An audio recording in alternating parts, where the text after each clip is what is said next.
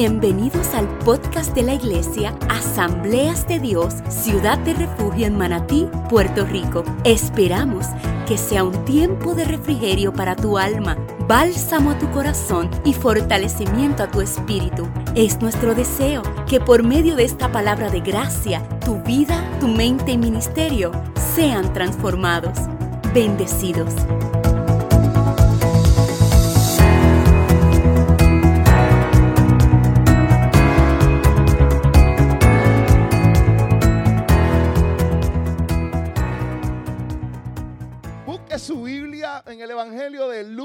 Capítulo 15 y vamos a leer algunos versos ahí. Lucas capítulo 15, vamos a hablar bajo el tema gracia escandalosa. Lucas capítulo 15, versos del 11 hasta el 20 y algo, 24. Lucas capítulo 15, versos del 11 al 24. ¿Lo tienen, amados? Amén. Escuché un amén nada más. Y escuché el amén bien fuerte de Carmen porque Carmen está de cumpleaños hoy. Carmen está de cumpleaños hoy. Así que, mire, denle un fuerte aplauso a Carmen de cumpleaños en la iglesia, adorando al Señor. Qué mejor tiempo que ese. Aleluya. ¿Lo tienen? Lucas capítulo 15, verso 11. Lea así a la gloria del Padre, del Hijo y del Espíritu Santo. La iglesia dice, también dijo, un hombre tenía dos hijos. Y el menor de ellos dijo a su padre, Padre, dame la parte de los bienes que me corresponde. Y les repartió los bienes. No muchos días después, juntándolo todo, el hijo menor se fue lejos a una provincia apartada. Y allí desperdició sus bienes viviendo perdidamente. Y cuando todo lo hubo malgastado, vino una gran hambre en aquella provincia y comenzó a faltarle. Y se fue y se arrimó a uno de los ciudadanos de aquella tierra, el cual le envió a su hacienda para que apacentase cerdos. Y deseaba llenar su vientre de las algarrobas que comían los cerdos, pero nadie le daba. Y volviendo en sí dijo, ¿cuántos jornaleros en la casa de mi padre tienen abundancia de pan?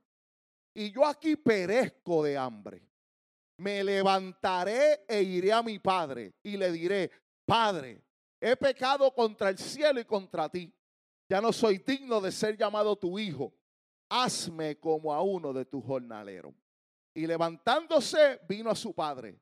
Y cuando aún estaba lejos, lo vio su padre y fue movido a misericordia. Y corrió y se echó sobre su cuello y le besó. El hijo le dijo, Padre, he pecado contra el cielo y contra ti, y ya no soy digno de ser llamado tu hijo.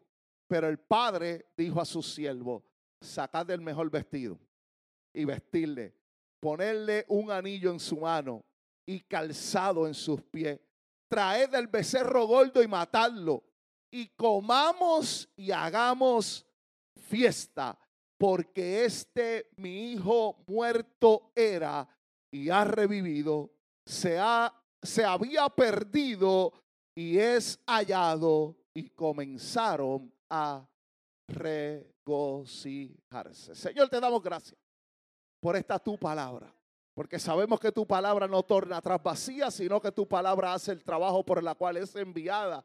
Te pido, Espíritu de Dios, que seas tú hablando a nuestras vidas de una manera especial, que tomes las mentes, que ates estas mentes a ti, Señor amado, y que cada palabra que has puesto en mi corazón y en mi espíritu yo pueda transmitirla tal y como tú la has dado, Señor, y que al final de esta jornada haya un aumento de la vida tuya en nuestra vida, Señor, para poder seguir adorándote con libertad, Señor. Te damos gracias, ponemos todo en tus manos en el nombre de Jesús. Amén y amén. Amado, eh, eh, la pastora comenzó a hablar sobre el tema la gracia escandalosa y me llama la atención porque todo lo que nosotros somos en el Evangelio tiene que ver con la gracia que Dios ha depositado en la vida de cada uno de nosotros. Nuestra vida de fe, nuestra vida cristiana, de la A a la Z, es una obra de gracia de Dios. Entienda esto, amado, porque esto es importante. Por gracia hemos sido salvos. Por gracia estamos siendo santificados. Por gracia hemos sido regenerados. Por gracia hemos sido adoptados como hijos. Por gracia hemos sido bendecidos. Por gracia estamos esperando la promesa de Cristo Jesús que vuelva a buscar a su iglesia. En palabras simples, todo lo que consiste el Evangelio es una obra de gracia de Dios por medio de su Hijo para la vida de cada uno de nosotros. Pero cuando hablamos de gracia, en la definición más simple de gracia es un regalo o un favor que no merecemos, inmerecido. Es más bien un obsequio que se otorga sin pedir nada a cambio. El apóstol Pablo trata este asunto en la carta a los Romanos capítulo 6, hablando sobre la gracia de Dios que era un favor, una gracia que nosotros no merecemos. Y él comienza a hablar que si es algo que se nos ha dado por gracia, nosotros, Dios no puede cobrar por eso, porque si cobra deja de ser gracia. Y en muchas ocasiones nosotros pensamos que la obra de salvación tiene que ver con cuánto yo obedezco a Dios para ser salvo. Pero si se tratara de lo que nosotros podemos obedecer, entonces dejaría de ser una obra de gracia, porque entonces sería algo que yo estoy buscando para hacer, para ganarme el favor de alguien que me está dando algo de regalo. La obra de salvación, la obra del Evangelio no tiene nada que ver con lo que usted pueda hacer o con lo que yo pueda hacer, con quien usted es o quien, con quien usted deje de hacer, quien usted puede hacer o lo que usted no puede hacer. Se trata de quien es Cristo, de lo que Él es, de lo que Él ha hecho y lo que continuará siendo en la vida de nosotros. Por eso el Evangelio es una obra de gracia de principio hasta el fin. Así que la gracia es dar incluso cuando no merecemos, colocarnos en lugares en donde no tenemos la capacidad de estar. Es entregarnos cuando las posibilidades son nulas. Es un tiempo añadido cuando se supone que se haya acabado. Cuando hablamos de gracia, Dios está viendo nuestra incapacidad, nuestra insuficiencia, nuestra manera de no poder pagar para Él dar algo que nosotros no podemos corresponderle. Es por eso que la gracia siempre será un golpe al orgullo humano. ¿Sabe por qué? Porque el orgullo humano lo que dice es, esto me lo gané yo, esto me lo gané con sacrificio. He hecho esto y por eso tengo lo que tengo. Pero la obra de gracia te desmantela y te dice, no es lo que tú has logrado, no es lo que tú has hecho, no es lo que tú tienes. Soy yo a través de ti, dándote incluso lo que usted y yo no merecemos. Por eso es que la gracia no mira nuestra capacidad. Si no, yo no estuviera aquí. No mira nuestro intelecto, no mira nuestra preparación académica, no mira nuestra clase social, no mira nuestra espiritualidad, sino que tiene un origen que no es en nosotros, sino quien el único que tiene la capacidad de dárnosla es Cristo Jesús. Por eso la gracia no es algo, la gracia es alguien. Y ese alguien es Cristo Jesús. Escucha bien, Dios no tiene gracia. Él es la gracia. Y en todo lo que nos ha dado a cada uno de nosotros, tiene una medida de gracia que ha puesto en nosotros. Nosotros, amados, escucha bien, por más que hagamos lo que hagamos, nunca podremos ganarnos algo que no nos dieron por intercambio. Nos los dieron por eso mismo, porque usted y yo no podíamos. Por eso, lo más grande y maravilloso de la gracia de Dios es que Dios vio que usted y yo no podíamos ganarlo. Es que Dios vio que usted y yo no podíamos salvarnos y nos salvó. Es que Él vio que no podíamos estar en paz con Él y nos dio la paz de Él. Esta bendita gracia es tan escandalosa que no hay manera de nosotros comprenderla porque todo lo que ha hecho y nos ha dado es una obra de gracia. Ahora bien, amado, entendiendo lo que es la gracia de Dios y cómo ella, cómo ella nos acoge. Mira, amado, déjame decirle para que, para que no, no, no tenga la más mínima idea. Lo que usted tiene también es una obra de gracia. ¿Tú me puedes subir esto? Porque yo no, yo no me oigo bien.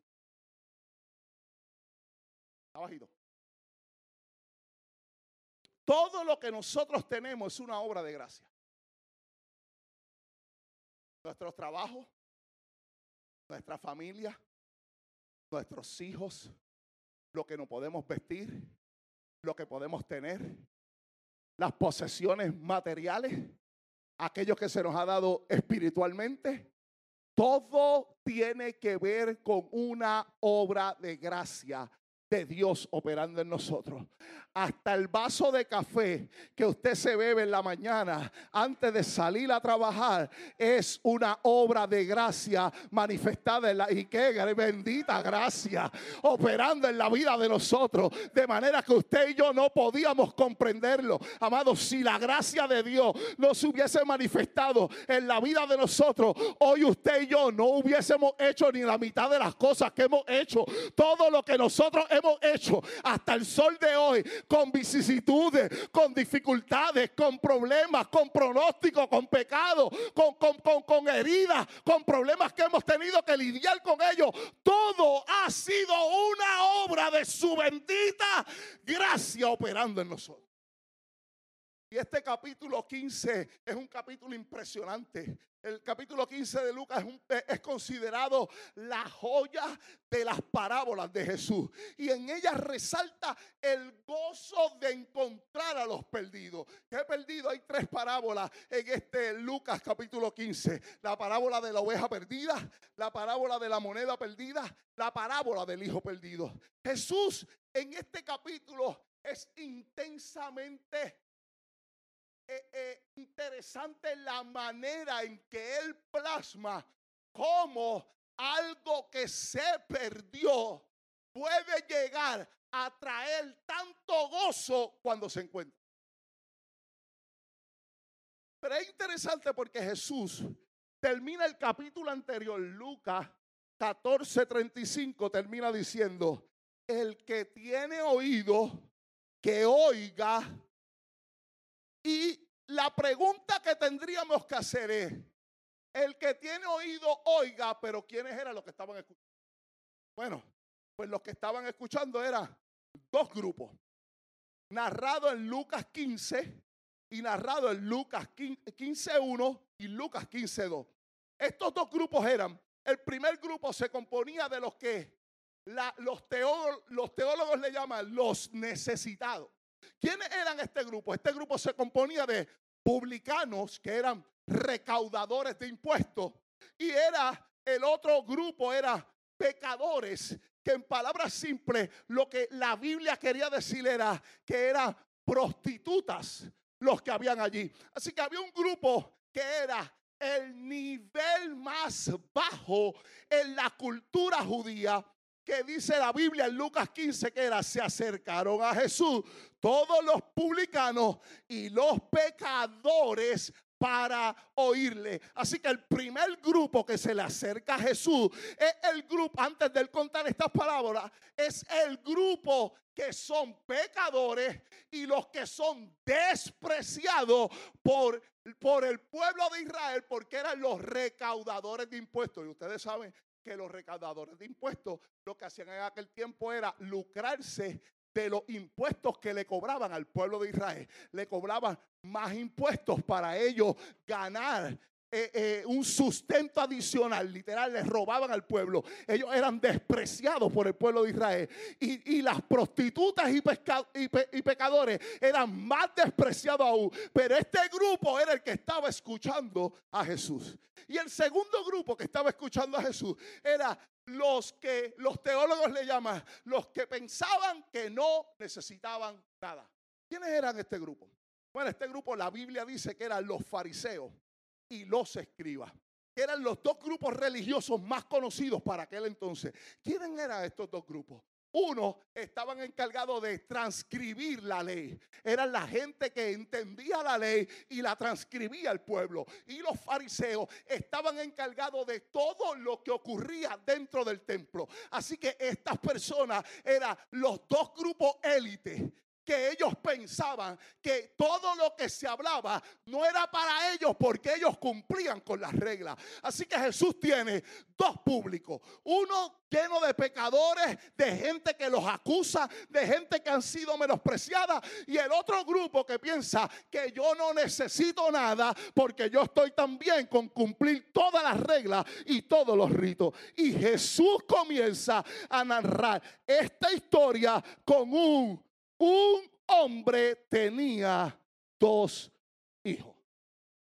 Ahora bien, aunque la historia casi siempre, casi siempre apunta hacia un solo hijo, que es el hijo menor, la Biblia dice que tenía dos hijos. El mayor y el menor. Hoy vamos a hablar del hijo menor. El domingo que viene, si Dios nos da la fuerza, hablamos del hijo mayor. Pero tenía dos hijos. Y estos dos hijos, ambos, para adelantarle un poquito, para adelantarle un poquito de lo que quizás ya usted conoce, la gente habla el hijo pródigo, pero la realidad del asunto eran que eran los hijos pródigos. ¿Por qué los hijos pródigos? Bueno, ya veremos en la historia que nosotros leímos que uno le pidió al padre todo y se fue, y el otro se había quedado dentro de la casa de su padre. Pero ustedes saben que el que se había quedado dentro de la casa de su padre estaba más perdido que el que se había ido. Así que entienda esto. Hay pródigos que pueden estar dentro de la misma casa. No, para ser pródigo no necesitas estar afuera. Hay gente que está dentro, pero sin conocer el corazón del Padre.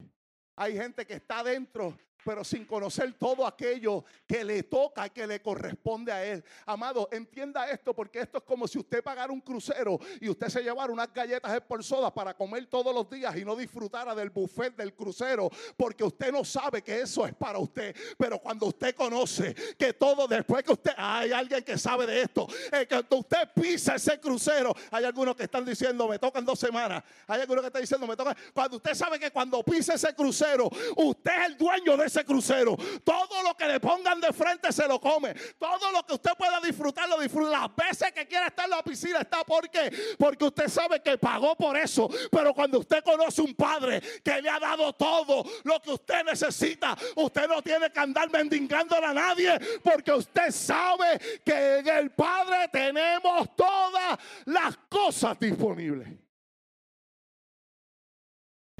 Dice, este hombre tenía dos hijos. Y el hijo menor pidió la parte de sus bienes que le correspondían. Esto era algo inconcebible para aquel tiempo. Déjeme explicarle algunas cosas porque hay algunas personas que han dicho algunas cosas con referente a esto. Y una de las cosas que se ha dicho es que nadie podía pedirle en vida al Padre la herencia. Pero cuando hizo un análisis del texto, sí habían razones por las cuales en vida pedirle la herencia a tu padre. Y era cuando eran razones justificables. Entiéndase, emprender un negocio, irse lejos después de haberse casado bien, y estos hijos podían ir donde el padre al no tener tanto sustento para decirle, padre, ¿me puedes dar un poco o parte de la herencia para yo comenzar a hacer lo que, lo que tengo que hacer? Ahora, donde único no se podía pedir la herencia era en un acto de rebeldía. Y esto es lo que hace el hijo pródigo menor. Él lo que hace es que él pide sus bienes, no para salir bien de su casa, sino porque está descontento con lo que en su casa está pasando. Así que lo primero que hace es que eh, la primera razón es que la herencia se podía dar en vida o muerte por las razones justificables. Pero la mayoría de las veces esta herencia se daba solo cuando el padre moría. ¿Entiendes? Cuando el hijo le está pidiendo la herencia al padre, literalmente con pedirle la herencia lo que le está diciendo es, ojalá te muera.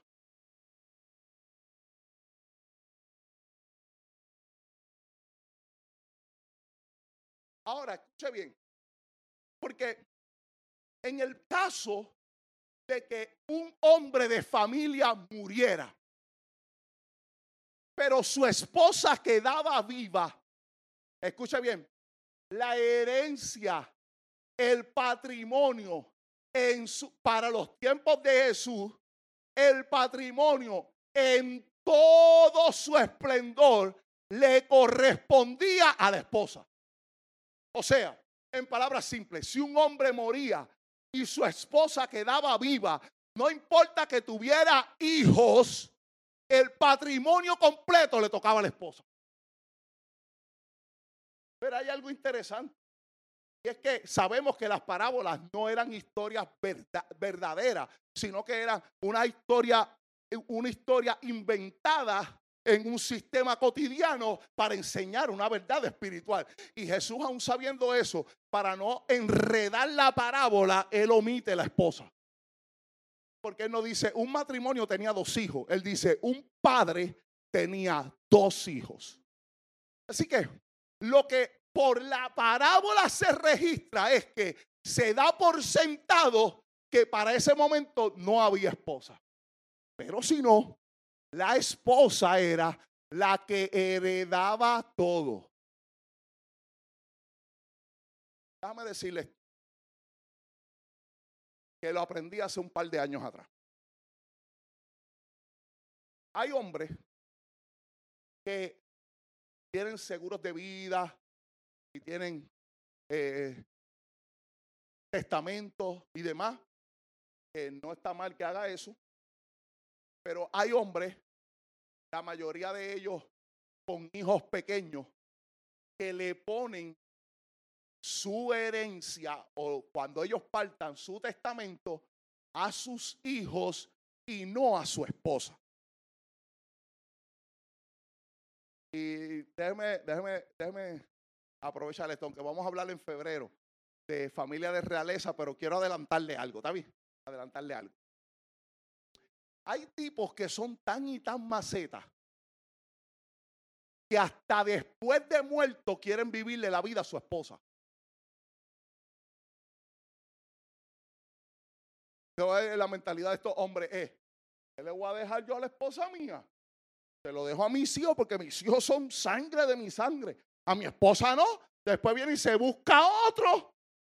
Y entonces después que se busca otro, va a disfrutar todo lo que se supone que sea mío con otro, pues si tú estás muerto. ¿Y qué te importa eso a ti si ya tú estás... Se murió. Estás muerto. ¿Para qué tú quieres vivirle la vida a tu esposa? hay también razones. Porque si es tu esposa que estuvo toda la vida partiéndose el lomo por ti, mira, hay esposas que te soportan a ti que ninguna otra mujer te hubiese soportado. Tú deberías mirarla y decirle, gracias mi amor por soportarme. No veo a nadie diciéndole, gracias mi amor por soportarme. Gracias. Gracias mi amor por soportarme. Gracias mi amor por soportarme. Ahora, estas mujeres heredaban todo lo que le correspondía al hombre. Pero en este caso no hay mujeres. Así que pasamos a la herencia de cómo se supone que se repartiera. La herencia se repartía de esta manera. Cuando el hombre moría, se le daba herencia a los hijos. Y escuche bien, hijos mayores, varones mayores, aquí. ¿Entiende esto? No en Puerto Rico, estamos hablando de, de Si usted hubiese nacido en, eh, judío, esto le tocaba. El hijo mayor heredaba dos terceras partes de todo el patrimonio. ¿Cómo hubiese salvado? Dos terceras partes de todo el patrimonio. Y, y una tercera parte se la repartían entre los demás hijos. Escúcheme bien, mujeres, para que, para que le den gracias a la gracia de Dios por haber nacido donde nacieron. Las mujeres para aquel tiempo no heredaban. Tú podías ser hija y no importa cuánto patrimonio tuviera tu padre, a usted no le tocaba nada. Cásese con alguien que le hubiese repartido un patrimonio y pudiera disfrutar de él. No hay herencia para las hijas si el padre moría. Una tercera parte era para el hijo menor. Dos terceras partes para el hijo mayor. Ahora bien, escuche esto. No estoy diciéndole que las mujeres no heredaban, o sea, las mujeres en realidad no heredaban. Recuerda que era una, eh, eh, se estaba viviendo una era patriarcal en donde solamente eran los hombres los que tenían control de todas las cosas.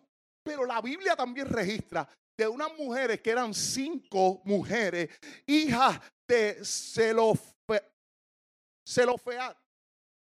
Que estas mujeres era que este hombre de Dios había tenido cinco mujeres sin tener hombre y ellas se quedaron sin herencia. Esto fue para la era de Moisés. Y, ellas dijeron, pero ¿cómo nosotros nos vamos a quedar sin heredar? Y ellas fueron donde Moisés y reclamaron una herencia por ser, somos mujeres. Mi papá no tuvo, no tuvo, no tuvo varones y nos van a dejar a nosotros sin herencia. Y Moisés consulta a Dios y Dios ve el estado de la mujer, de esas cinco mujeres y le dice, sí, dale tierra a ella y dale herencia que le correspondía al padre. Solo cuando una mujer iba, intercedía por lo que le tocaba, era que le correspondía. De lo contrario, se quedaba sin herencia. Ahora, número cuatro, lo importante. Primero, tenía que heredar el hijo mayor y luego heredar el hijo menor. Así que, ¿qué estaba haciendo este hijo menor cuando estaba pidiendo la herencia? Este hijo menor estaba insinuando, no me interesa mi padre. Mi padre puede estar muerto. No te quiero. No quiero tu autoridad. No deseo tu cuidado y deseo que estés muerto. Eso era lo que él estaba haciendo cuando estaba pidiendo la herencia. Ahora bien, hay algo que yo quiero que nosotros entendamos. Y esto que yo quiero que nosotros entendamos era que había un cuarto mandamiento que se le enseñaba a los hijos. Y usted conoce ese mandamiento. Ese cuarto mandamiento dice, honra a tu padre y a tu madre para que tus días te sean alargados. Este este cuarto, e, este cuarto mandamiento se lo enseñaban a los hijos por ojo, boca y nariz, porque para aquel entonces deshonrar al Padre era deshonrar la nación y deshonrar a Dios. Déjame decirlo mejor, porque para este tiempo pasa igual. Cuando usted deshonra a sus padres, usted está deshonrando a Dios. Cuando usted deshonra, desobedece a sus padres, usted está desobedeciendo a Dios. Y Dios lo está mirando con la misma intención. Y esto para los que estuvieron el miércoles. ¿Cuántos estuvieron el miércoles? Para los que estuvieron el miércoles, saben que sí, los miércoles nos congregamos, para los que no sabían. A siete y media, eh, el servicio. ¿Sabe qué? Dios mira de la misma manera para este tiempo. La desobediencia. Así que la honra a los padres y a las madres para que tus días se alarguen en la tierra que Jehová te da. Esto era una promesa que Dios estaba haciendo al pueblo de Israel con relación a la tierra prometida que Él le estaba dando. Es lo que le estaba diciendo no es que tus días se van a alargar por ahí para abajo. No, no, no. Yo te voy a dar la largura de días cuando entres a la tierra que yo te doy. Pero en el nuevo pacto, cuando el apóstol Pablo le escribe a Timoteo y le habla de esa promesa de honrar a su padre, le dice, para que tus días se alarguen. Hay un una relación directa con la honra de los padres a los días de vida. Déjame decirte esto en palabras simples. No quiere decir que todo el que honra al Padre va a vivir 100 años. Eso no es lo que dice la Biblia. Como tampoco dice que todo el que deshonra a los padres se va a morir temprano. No, hay gente, usted sabe, hay, hay padres buenos con hijos malos que duran hasta la eternidad. Y tenemos una frase para eso que nosotros lo usamos en Puerto Rico. Hierba mala.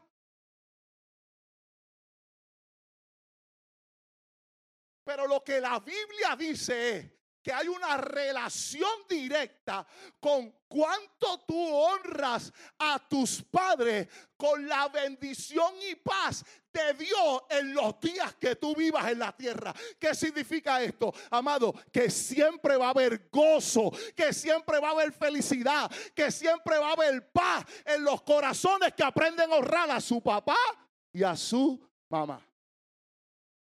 Y déjame decirte esto que lo dije el miércoles, pero para beneficio de usted. Cuando el apóstol Pablo habla como de hijos, no está hablando de niños pequeños. La palabra para hijos ahí es todo el que ha sido engendrado. Así que, ¿qué le está diciendo? Todo el que nació de papá o de mamá tiene la obligación de honrarlo.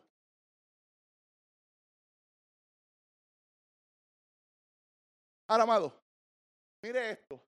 Porque es que es corazón de un padre y una madre que ama. Es, es casi inexplicable. El padre podía pulsear con el hijo. ¿Ustedes no creen que el padre podía decirle, yo no te tengo que dar nada? ¿Para qué te lo tengo que dar yo? Que no te toca a ti, primero va tu hijo mayor y podía ponerse a pulsar con él. Es más, si quieres, vete, pero yo no te voy a dar porque no me corresponde dártelo, te está yendo en rebeldía. Pero el padre en amor le permite incluso la rebelión. Le está diciendo, mira, te estoy permitiendo la rebelión, te estoy permitiendo la deshonra e incluso una petición fuera de tiempo y le entrega al padre, al hijo, todo lo que él está pidiendo. Es increíble. Como a veces por nuestros caprichos le pedimos a Dios cosas que no nos corresponden en el tiempo y Dios a veces las permite, incluso cuando sabe que eso, en vez de acercarte a Él, te va a alejar de Él.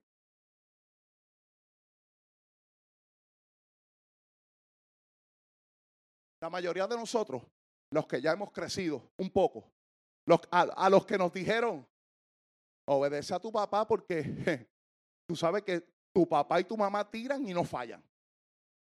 Yo no sé si a usted le pasó eso. Nene, bájate del palo que te vas a caer. Y la segunda frase era más impresionante. Y donde te dé, ahí mismo te voy a dar yo. Si eres madre puertorriqueña, tienes que haberlo dicho. Y la segunda cosa que tienes que haber dicho en algún momento de tu vida es, ay Dios, yo quisiera desaparecerme del mapa.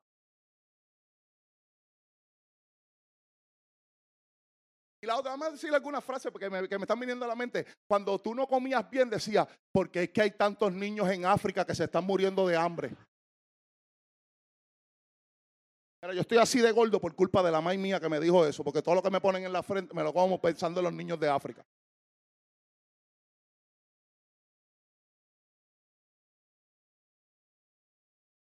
Ahora, ahora bien, no solo el hijo deseó la muerte de su padre, sino que mira lo que el texto dice. Me encanta porque mira el texto dice, no muchos días después, juntándolo todo, el hijo menor se fue lejos a una provincia apartada y allí desperdició sus bienes perdidamente. Es interesante cuando analizamos el texto que hay algo que resalta en él y dice, no muchos días después, o sea, en pocos días, él lo juntó todo y se fue lejos. Y tenemos que entender que el patrimonio que se le daba o heredaban los hijos no siempre era económico. No era en cash, no era en efectivo que se le daba un patrimonio. La mayoría de los patrimonios tenían que ver con tierra, con ganado, con cosas que la gente trabajaba. Es por ende que cuando la Biblia dice, no muchos días después, Él lo juntó todo y se fue a un lugar, es que Él tuvo que vender lo que le dieron a Él para juntar el dinero e irse lejos. Y si la Biblia dice, no muchos días después, significa que lo vendió rápido. Y hay una, para aquellos, ah, no hay que ser experto en esto, para aquel que sabe de venta y de compra. Si tú quieres vender algo rápido, tienes que ponerlo barato. Nadie vende algo rápido si está caro. Amado, hay gente que le pasa por encima, por el lado, a los mismos zapatos 50 veces porque, porque no pueden comprarlo hasta que se lo ponen un 50%, aunque le hayan subido el 50% para ponértelo en 50%. ¿Usted entendió eso, verdad? Él valía 100 y usted no lo compra porque vale muy caro, vale 100. Pero después lo subieron a 150 y te le dan una rebaja de 50% y te vale 75. Y esta es la ganga. Y tú vas y lo compras. O te pasa también con eBay, que no compras uno a 5.99 porque el shipping vale 4.99 y te salen 10 pesos. Y compras uno en 11 porque te lo dan de gratis el shipping. No entiendo la matemática, pero así es. Este hombre vendió todo rápido porque lo vendió barato. ¿Usted sabe qué estaba haciendo con esto? El hijo menor estaba no solo deshonrando al padre, sino que no valoró la herencia que le dieron. Lo tercero que hizo fue que se marchó a una ciudad apartada, o sea, una ciudad gentil donde no adoraban el mismo Dios que él adoraba. Tres cosas deshonra a su padre, no valora la herencia, se marcha a una ciudad apartada. Este hijo, a los ojos de los que estaban escuchando, era un pecador en gran extremo. Era alguien que le deseó la muerte a su padre, que vendió sus propiedades sin medir el esfuerzo de su padre y para el colmo se iba de su patria.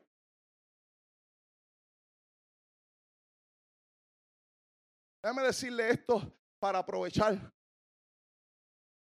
de algo que hablamos el miércoles y darle a beneficio de aquellos que no estuvieron.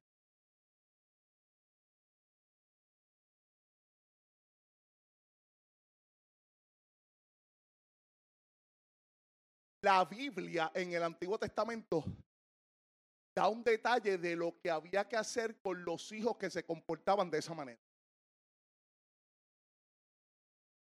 Ah, pastor, que había que hacer? Castigar los 30 días. No, te voy a decir qué, que, había que hacer. Deuteronomio 20, del 18 al 21, se lo voy a leer en una, en una versión poética que me gusta, traducción del lenguaje actual. Dice que había que hacer con estos hijos. Dice, si algunos de ustedes tienen, esto es Biblia, si algunos de ustedes tienen un hijo terco y rebelde, algunos de ustedes que están diciendo, ese es el mío. Si hay alguno de ustedes que tienen un hijo terco y rebelde, esto es Biblia, que no obedece a su padre ni a su madre, aunque lo castiguen, hay que hacer lo siguiente con él. Juntos, el padre y la madre llevarán a su hijo hasta la entrada de la ciudad donde viven. Allí donde se reúnen siempre los líderes de la ciudad. Entonces, le dirán a los líderes, mira, nuestro hijo es un hijo terco, rebelde y no nos obedece. Y para colmo, es un glotón y un bojacho. Dicho esto, todos los que vivan en esta ciudad matarán a pedradas a ese hijo rebelde. Así no habrá más maldad en Israel, pues todos tendrán miedo de hacer lo malo.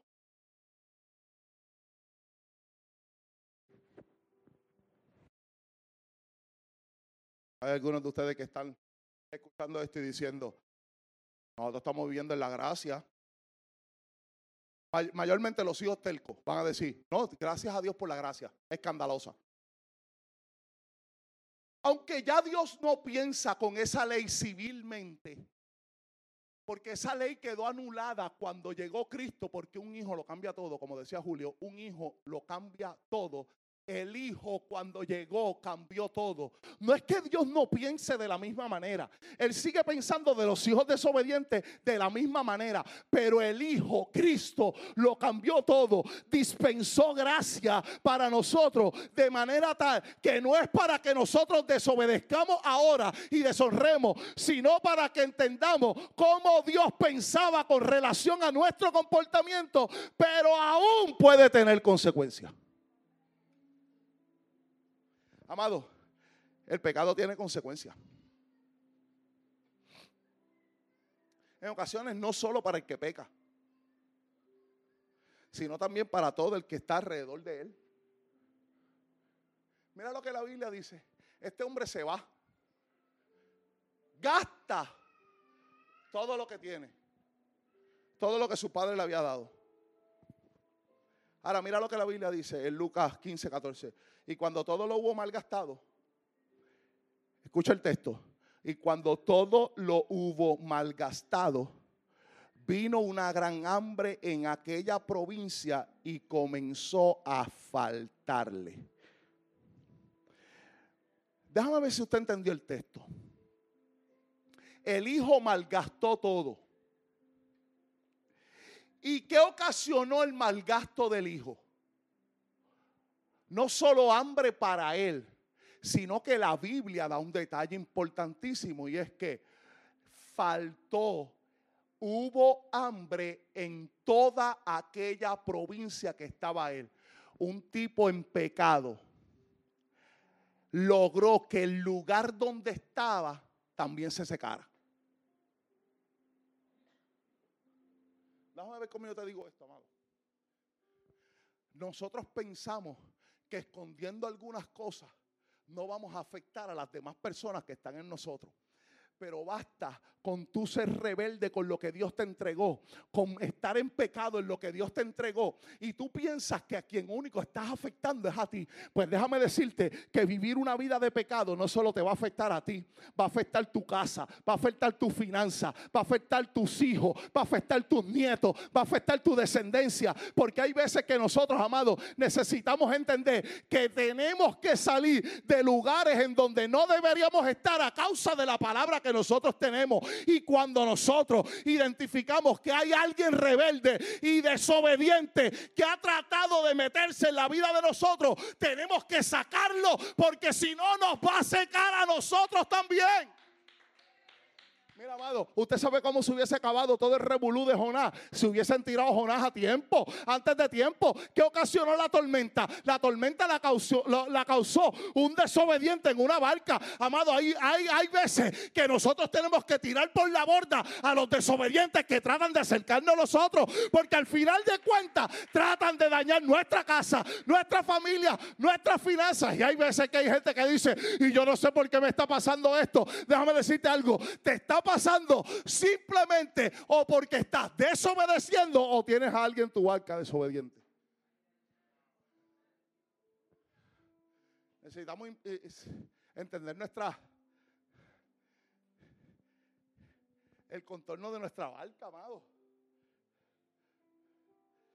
Hay gente que dice, a mí no importa meterla que sea mi casa. No, a mí sí me importa.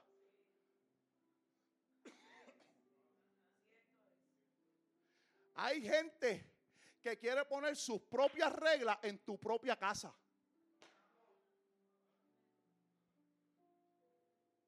No, pero es que eso no es malo, no es malo para ti. Para mí no. Esto lo tengo que cuidar yo.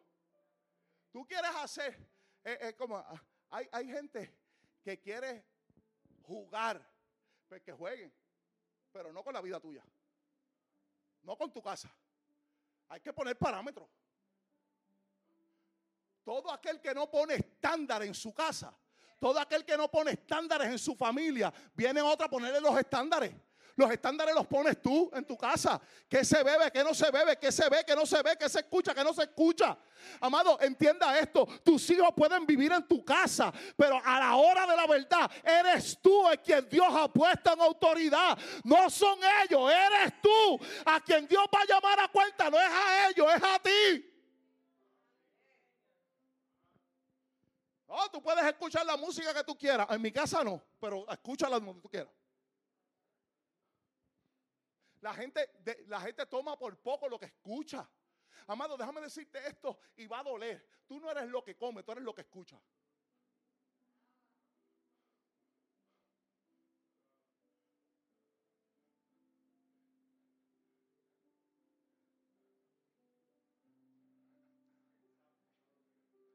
Ah, escuchar eso no es nada, eso es arte.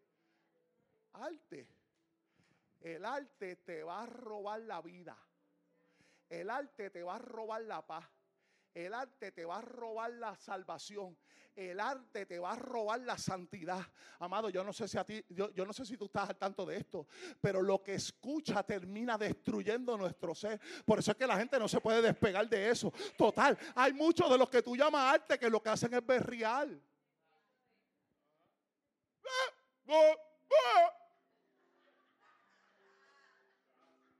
No hay más nada.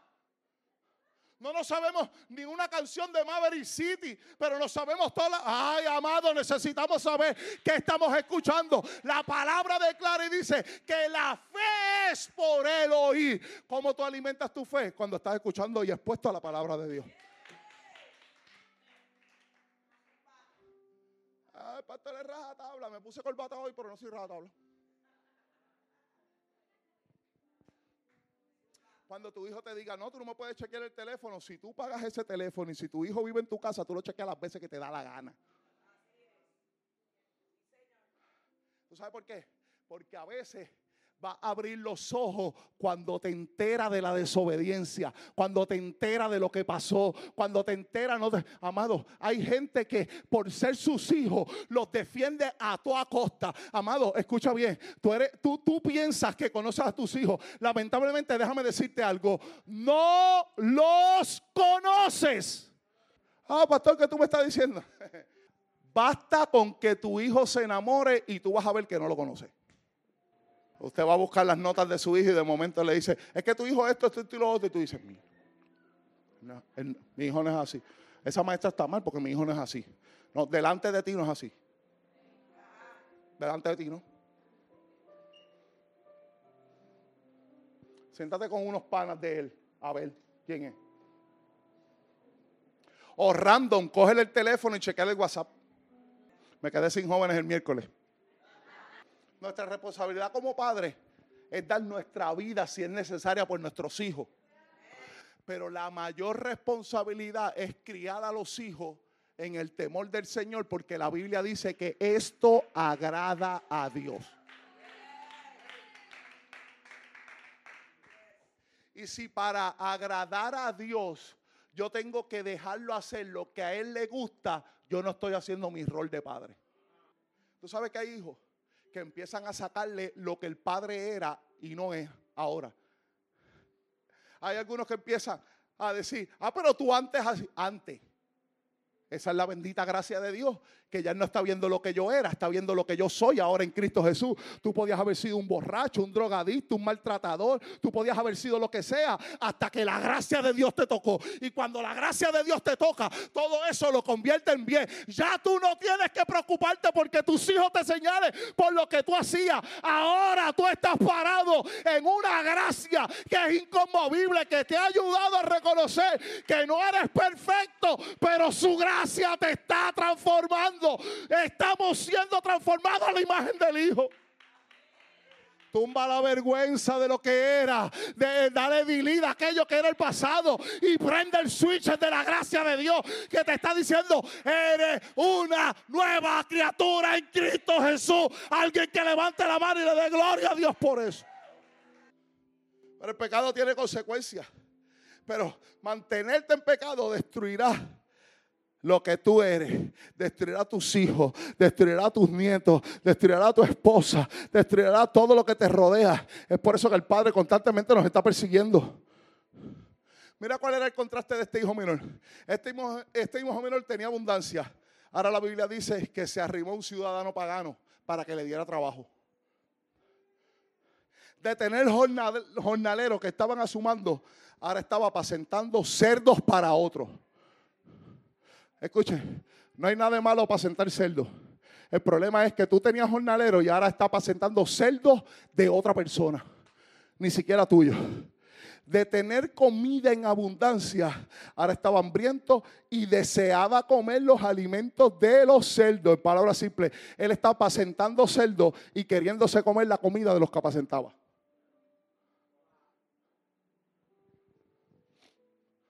Nosotros miramos eso y decimos, wow, yo no. Pero desde que te alejaste del Evangelio, aunque tú no lo creas, en vez de estar comiendo el pan de vida de Cristo Jesús, estás comiendo migajas que el mundo te está ofreciendo. De tener una familia, ahora estaba solo. De no faltarle nada, ahora le faltaba todo. Ahora, la Biblia habla de una expresión maravillosa en Lucas 15, 17. Quiero ver si cierro con esto. Siempre digo eso cinco veces antes de terminar el mensaje, la primera. Y la Biblia dice que el Hijo dijo, y volviendo en sí. Escucha esto. Porque la Biblia con esta expresión no quiere decir que Él dijo, Fíjate, estuve meditando y voy a volver para casa. Él no dijo, sumando y restando, me conviene estar mejor con papi. No, no, no, él no dijo eso. Él no dijo, intenté, pero me salió mal y no me salió como pensaba, regreso donde papi. No. Esta expresión no la podía hacer él. Esta expresión no sale de él porque él está despegado del Padre y despegado del Padre estamos muertos.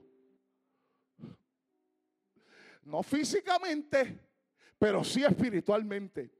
Él estaba en pecado, él estaba muerto y un muerto no tiene la manera de caer en conciencia. ¿Cómo puede hacer esto? Es el Espíritu Santo que lo está persiguiendo, la vida que lo está persiguiendo, que le está diciendo, hay algo que necesitas hacer. El Padre persiguiendo al Hijo el Espíritu le decía, tú necesitas volver en sí. Necesitas un encuentro, necesitas resucitar. Vino Cristo a hacerlo entrar en sí. La vida vino a resucitarla. Es que el espíritu que estaba rodeándole le hace saber, hay algo que te falta y necesitas regresar. No hay manera de que alguien pueda regresar si no ha sido impactado por el poder del Espíritu de Dios. Hay gente que dice, y yo me volteé y encontré a Cristo. Y yo, Cristo nunca estuvo perdido. Es Cristo persiguiéndonos a nosotros para que nosotros caigamos en sí y volteemos hacia Él. Mira, me encanta porque el Hijo comenzó a ver lo que no veía por estar ciego en el pecado. Solo cuando el Espíritu lo hizo caer en sí, es que Él dice, ¿cuántos jornaleros hay en la casa de mi padre? Y tienen abundancia de pan. Y mira su condición. Y yo aquí perezco o perezco de hambre. Escuche bien, escuche bien. Porque hay gente apartado del Padre que, que han dicho, mis mejores días fueron en la iglesia. Hay gente que dice, fueron los mejores y hermosos tiempos los que viví. Y cuando estas personas están diciendo esto, es porque el Espíritu está tocando algo dentro de ellos y le está diciendo el Espíritu, tienes oportunidad para que regrese. El Espíritu te está volviendo en sí. El Espíritu te está tocando y te está diciendo, si tus mejores días fueron aquí, ¿por qué quieres seguir apartado del lugar en donde yo escogí para que tú estuvieras? No solo aquel hijo pensó en lo que tenía, sino que tomó acción. Me levantaré e iré a mi padre. Y le diré, Padre, he pecado contra el cielo y contra ti, ya no soy digno de ser llamado tu hijo. Hazme como a uno de tus jornaleros. Porque este hijo está practicando lo que le va a decir al padre. Amado, después de tal deshonra que él había hecho, era casi imposible que su papá lo aceptara de vuelta. No había forma que lo pudiera tratar como un hijo por la deshonra. Pero él sabía que su padre era un padre amoroso y él decía, para trabajar para otro en los cerdos, prefiero trabajar para mi padre y que me trate como un esclavo.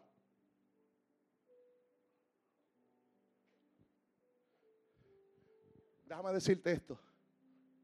Tú te puedes haber alejado de Dios, pero cuando tú regresas donde Él, Él no te sigue viendo en la condición de esclavo en que tú estabas.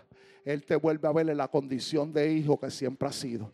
No importa cuánto tiempo te hayas ido, no importa cuánto te hayas separado, no importa cuántas tropiezos hayas tenido, cuántas heridas has tenido, Él vuelve a verte de la misma manera. Escucha esto porque esto es importante. Eh, eh, yo imagino a aquel hijo practicando en el camino.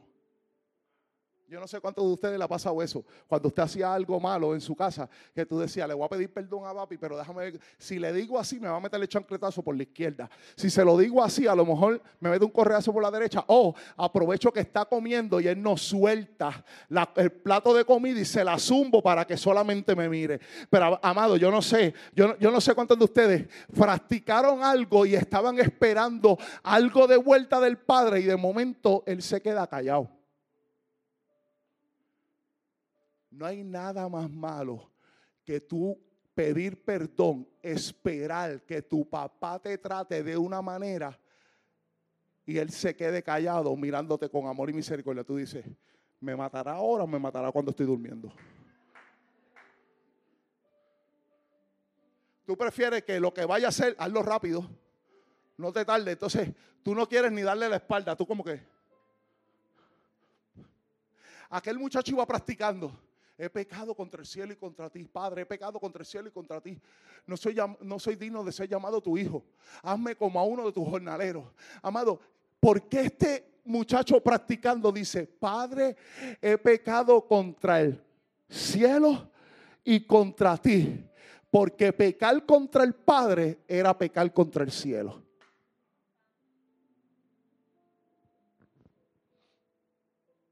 Y usted va a decir, ah, es Antiguo Testamento, pastor, y eso no, no, eso no.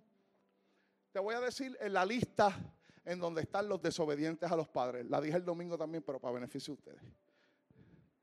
Romanos 1, del 28 al 32. Mira lo que el apóstol Pablo escribe en la iglesia de Roma. Y como ellos no aprobaron tener en cuenta a Dios, Dios los entregó una mente reprobada para hacer cosas que no convienen, estando atestados de toda injusticia.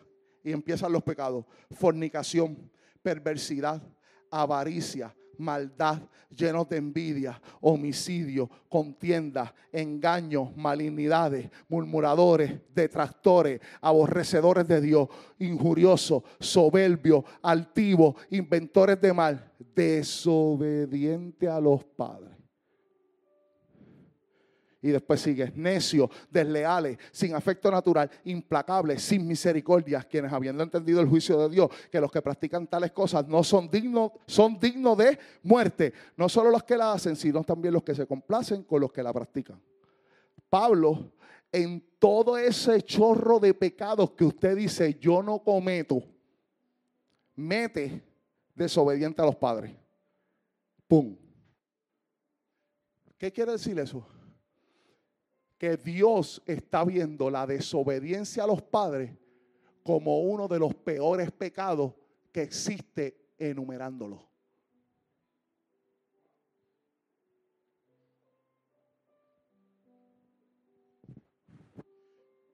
Y usted me va a decir, porque yo sé, yo estoy, como el apóstol Pablo con, con la carta a los romanos, que pregunta y él mismo se contesta. A lo mejor usted está pensando, sí, pero eso fue nada más que una vez que el apóstol Pablo le escribió ahí. No, el apóstol Pablo lo repite a Timoteo.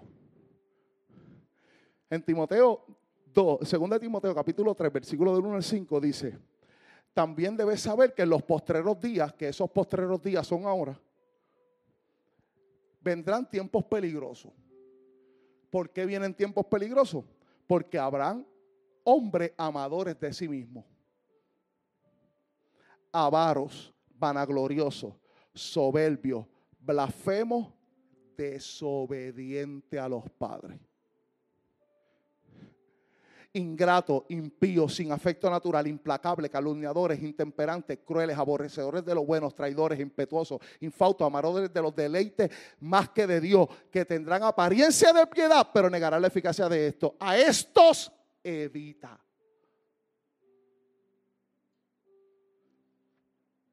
Déjame, déjame entregártelo como si fuera un cheesecake.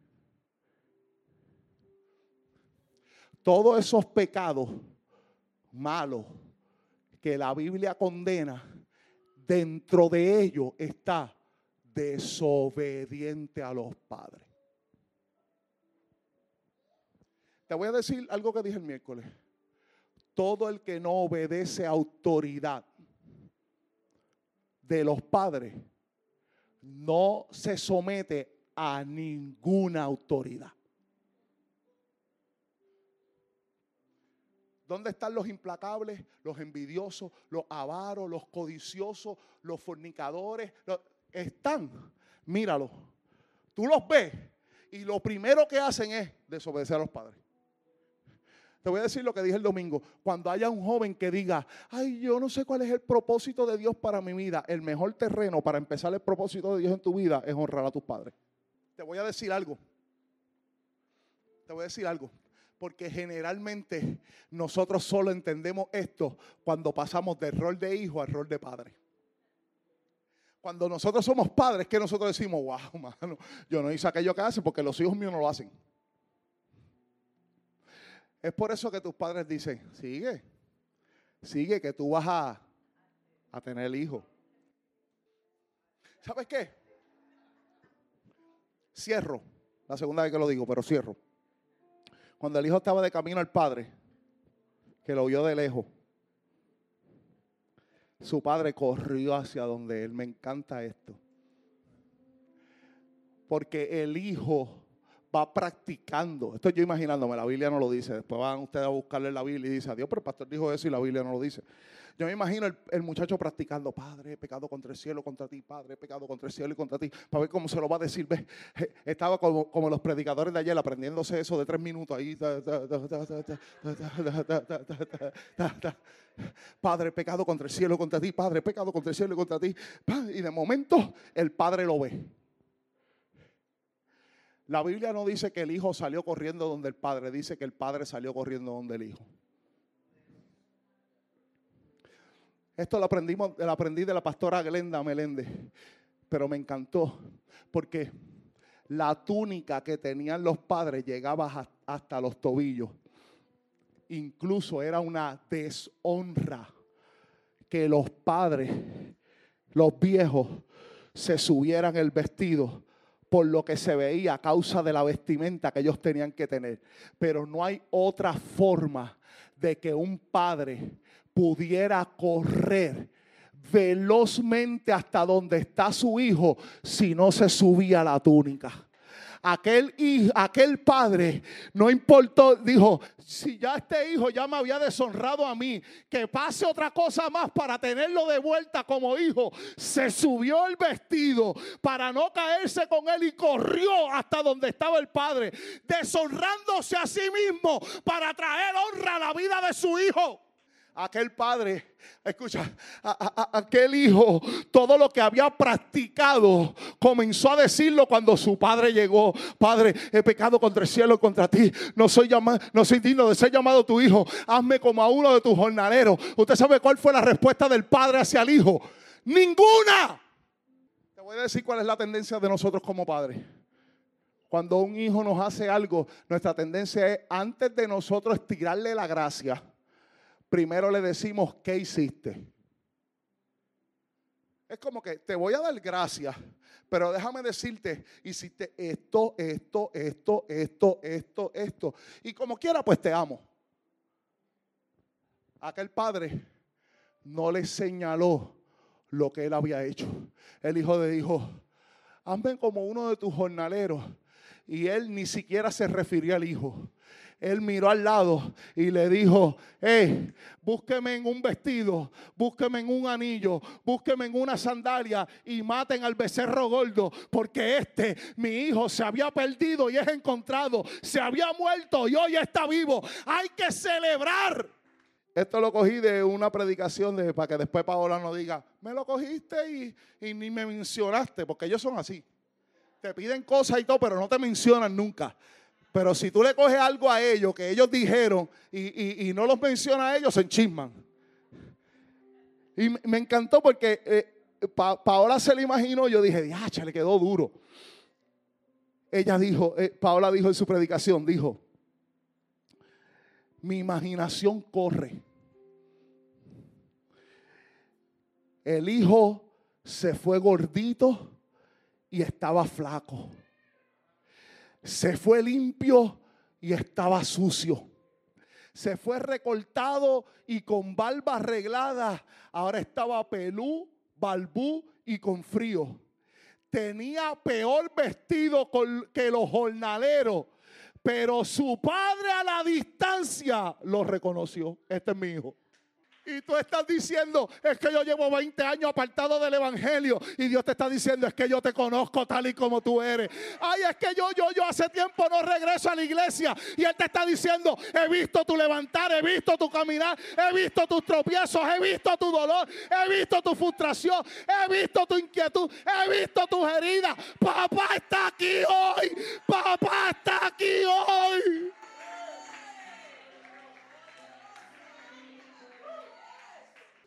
No importa cuán alejados piense que estás, el Padre te reconoce aún de lejos. La tercera vez que digo cierro, ¿verdad? tercera vez cierro. Lo besó en el cuello. Me encantó esto porque el texto en el original griego no dice le dio un beso. El texto en el original griego dice y lo besó continuamente en el cuello. ¿Sabe cómo yo me imaginé cuando yo agarro a mis nietas así y le doy beso por todo el cuello, por todo el cuello, por todo el cuello, por todo el cuello? Qué bueno verte. Imagínate aquel padre que hace tiempo no está viendo a sus hijos y ahora lo ve. No le importó que apestaba, que no tenía perfume, que no se había bañado, si tenía piojo o no tenía piojo, si estaba sucio, si estaba delgado, si estaba desnutrido. Él lo que dijo fue, mi hijo está aquí y si mi hijo está aquí yo voy a aprovecharlo. Voy a aprovechar al hijo. Lo abrazó, lo besó, lo besó, lo besó, lo besó, lo besó. Gracias porque regresaste. Lo voy a tocar el domingo que viene, pero sacar el mejor vestido, vestirle, ponerle un anillo en sus manos, calzado en sus pies. Escuche, la cuarta vez cierro con esto. Ninguna de las cuatro cosas que le dio al hijo era porque el hijo las necesitara. Ninguna de las cuatro cosas que le dio al hijo era porque el hijo las necesitaba. A quien el hijo necesitaba era el padre y ya lo tenía. Ahora, ¿por qué él le dio esas cuatro cosas sin necesitarlas? Para darle honor y darle lo que hace el padre. Darnos mucho más de lo que nosotros pedimos y merecemos. Un vestido ¿Sabe lo que le estaba diciendo el padre? No eres un mendigo, no eres un jornalero, tú eres mi hijo. Un anillo le estaba diciendo, te señalo por el pacto que he hecho contigo, te restituyo autoridad, eres mi hijo. Un calzado le está dando honra. Solo los esclavos estaban descalzos. Él estaba diciendo, tú no eres un esclavo, tú eres hijo, calzado. Matad el becerro gordo. Ya no eres un hijo que traes tristeza, sino eres un hijo que has traído gozo. Eres mi hijo. Hagamos fiesta. Pero esa fiesta hoy puede darse con relación a ti. El Padre salió a buscarte. Escucha, el Padre se subió la túnica. Está corriendo hacia donde ti te está diciendo, esta es, este es el día de encuentro. No me importa cuánto tiempo lleves alejado. No me importa cuánto tiempo creas que estás sucio. No me importa cuánto tiempo pienses que no mereces esto. Hoy esa gracia escandalosa se hace presente para tu vida y te dice, ven tal y como está puesto en pie.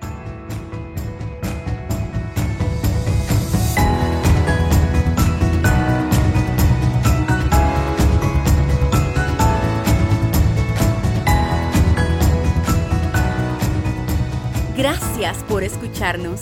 Te invitamos a que nos sigas en nuestras redes sociales como AD Ciudad de Refugio. O si vives en Puerto Rico, te invitamos a que nos visites miércoles 7 y 30 de la noche y domingos 10 de la mañana. Bendecidos.